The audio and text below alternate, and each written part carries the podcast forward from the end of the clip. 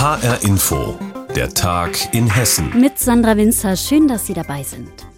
Sie verspäten sich oder sie fallen ganz aus Züge, weil die Lokführer streiken. Los ging es schon mittwochs mit dem Güterverkehr. Mittlerweile bleiben auch Personen an den Bahnsteigen stehen. Viele Reisende und PendlerInnen haben sich bereits angepasst an diesen dritten Streik, der immerhin bis Montag dauern soll.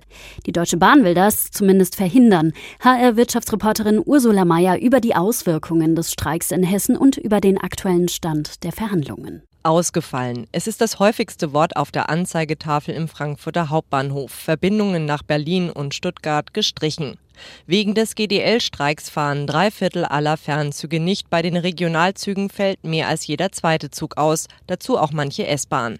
Das trifft einige Fahrgäste besonders hart, etwa die Wiesbadenerin Magdalena. Statt mit der S-Bahn ist sie mit dem Taxi nach Frankfurt gekommen. Wie es weitergeht, weiß sie nicht. Ich muss heute noch nach Berlin kommen, deswegen ich bin total aufgeregt und nervös. Gleich habe ich meinen Zug, aber ich weiß nicht wo. wo welche, wie was. Insgesamt sind am Hauptbahnhof aber nur wenige Fahrgäste gestrandet und auch die Schlangen vor den Infoständen halten sich in Grenzen. Offenbar haben sich die meisten Reisenden nach Alternativen umgesehen. Denn zum Beispiel private Bahnunternehmen werden ja nicht bestreikt und so kommt die Studentin Julia Somislawski doch noch mit einem Zug nach Berlin. Dort arbeitet sie als Modedesignerin. Ich bin da sehr heilfroh drüber, weil ich wäre sonst einfach gar nicht mehr weggekommen. Ich bin auch froh, dass mich jemand nach Frankfurt fahren konnte dafür. Es gibt ja keine andere Alternative so richtig. Etliche Pendler steigen kurzerhand aufs Auto um oder bleiben gleich im Homeoffice. Wer nur eine kurze Strecke zu bewältigen hat, schwingt sich aufs Rad. Auch U-Bahnen, Straßenbahnen und Busse sind in Frankfurt voller als sonst und Fernbusse ebenfalls sehr gefragt. Der Student Raul Lopez ist damit heute den ganzen Tag unterwegs. An seinem ersten Urlaubstag muss er eine regelrechte Odyssee hinter sich bringen. Ich war eigentlich von Worms geplant. Und dann ist es den Zug ausgefahren und dann musste ich nach hier Flixbus in Frankfurt, weil gibt es gar nichts mehr in Heidelberg oder Mannheim. Dann musste ich extra von Worms nach Frankfurt fahren und dann von hier nach Holland. Trotzdem nimmt er den Streik gelassen. Auch dieser IT-Dienstleister, der sich ein Taxi gönnt. Es ist wie es ist, man muss sich mit der Sage abfinden, gezwungenermaßen, ja. Während sich einige Fahrgäste also relativ geduldig zeigen, reißt anderen allmählich der Geduldsfaden. Ich habe absolut kein Verständnis für den Bahnstreik, weil es liegt ein neues Angebot vor und ich verstehe nicht, warum so lange verhandelt wird, dann auch gestreikt wird. Eine Corona-Prämie von bis zu 600 Euro und eine Lohnerhöhung von 3,2 Prozent über eine Laufzeit von 36 Monaten. So sieht das neue Angebot aus, das die Deutsche Bahn vorgelegt hat. Damit kommt man der Gewerkschaft GDL nach eigenen Worten entgegen. Die will trotzdem nicht verhandeln und schlägt alle Schlichtungsversuche aus. Karl De Andre Huber, Bezirksvorsitzender der GDL Hessen. Da ist es doch gerechtfertigt, wenn dann so ein Angebot, was kein Angebot ist, das ist einfach nur eine, eine Nebelkerze, ja, dass wir dann hergehen und sagen, nee, mit uns nicht, wir machen weiter. Er kritisiert, mit diesem Angebot würden die Bahnmitarbeiter dieses Jahr trotzdem leer ausgehen und eine Corona-Prämie von bis zu 600 Euro. Wie viel Geld soll das konkret sein? Auch daran stört sich die GDL und will noch kürzere Laufzeiten durchsetzen, notfalls auch mit weiteren Streiks. Weil im Tarifkonflikt die Fronten verhärtet sind, will die Bahn den Streik gerichtlich stoppen und hat einen entsprechenden Eilantrag beim Arbeitsgericht Frankfurt eingereicht. Die Deutsche Bahn ist wegen des Streiks der Lokführergewerkschaft GDL vor Gericht gezogen. Ursula Mayer hat die Auswirkungen der Bahnverspätungen und Ausfälle zusammengefasst. Vielen Dank. Einen großen Tag hat das Judentum in Deutschland und das jüdische Leben in Frankfurt erleben dürfen. Der Bau der Jüdischen Akademie vom Zentralrat der Juden ist gestartet, ein knapp 35 Millionen schweres Projekt. Laut Zentralrat auch bundesweit die erste Institution dieser Art seit der Verfolgung und Vernichtung der Juden durch die Nationalsozialisten. Beim Spatenstich waren deswegen auch Bundesinnenminister Seehofer und unser Ministerpräsident Volker Bouffier dabei. Und wer natürlich auch dabei war, unser Frankfurt-Reporter Frank Angermund. Rund 150 geladene Gäste sitzen in einem weißen Festzelt an der Frankfurter Senckenberganlage. Vor der Bühne ist ein 8 Meter breiter und circa 1 Meter tiefer Holzkasten aufgebaut worden, gefüllt mit Sand. Spatenstich für die Jüdische Akademie des Zentralrats der Juden. Hessens Ministerpräsident Volker Bouffier. Ich habe vorhin überlegt, wie machen die eigentlich im Zelt einen Spatenstich mit so vielen Leuten? Respekt.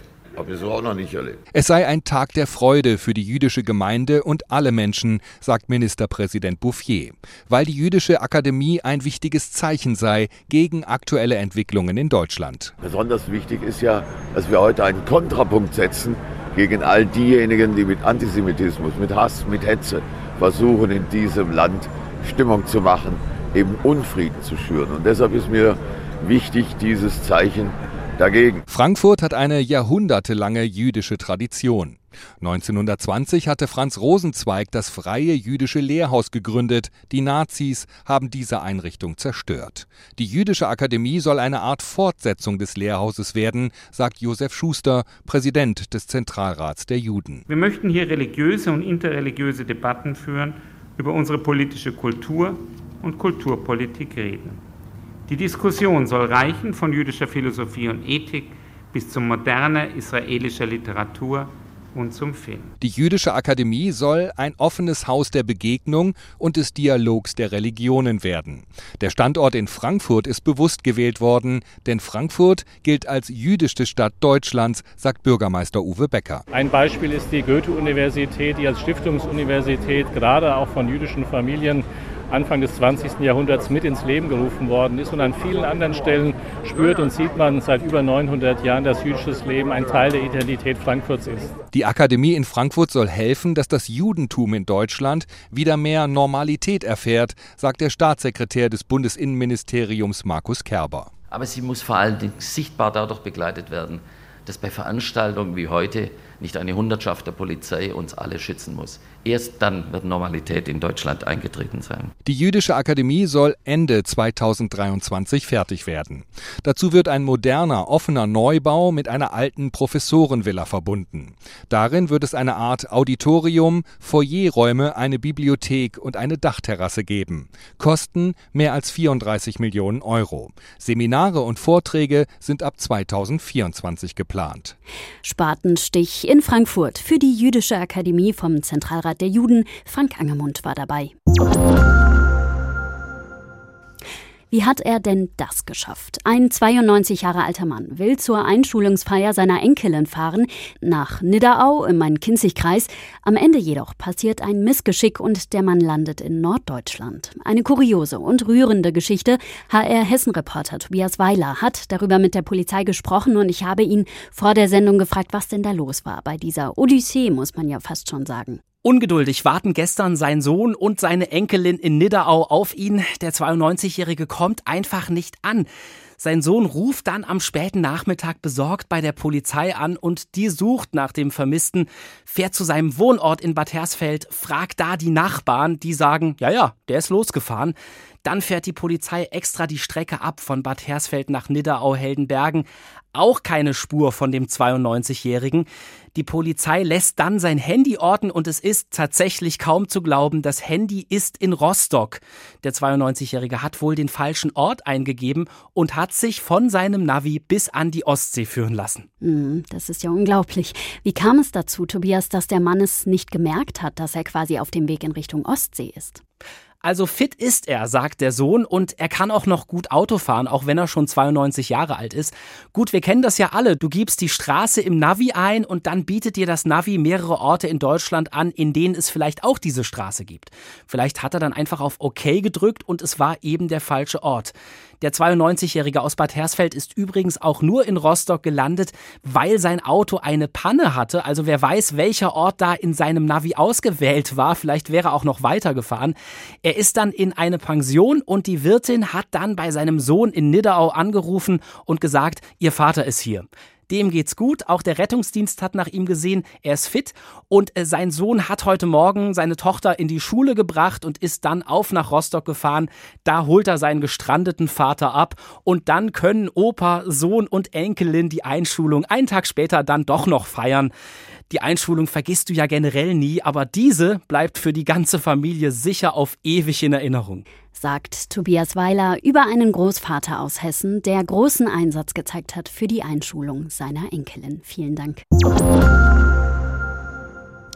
Apropos Schule, auch heute müssen wir über Covid-19 sprechen, denn wenn die Inzidenz drei Tage lang über 100 liegt, dann darf es keine Klassenfahrten geben.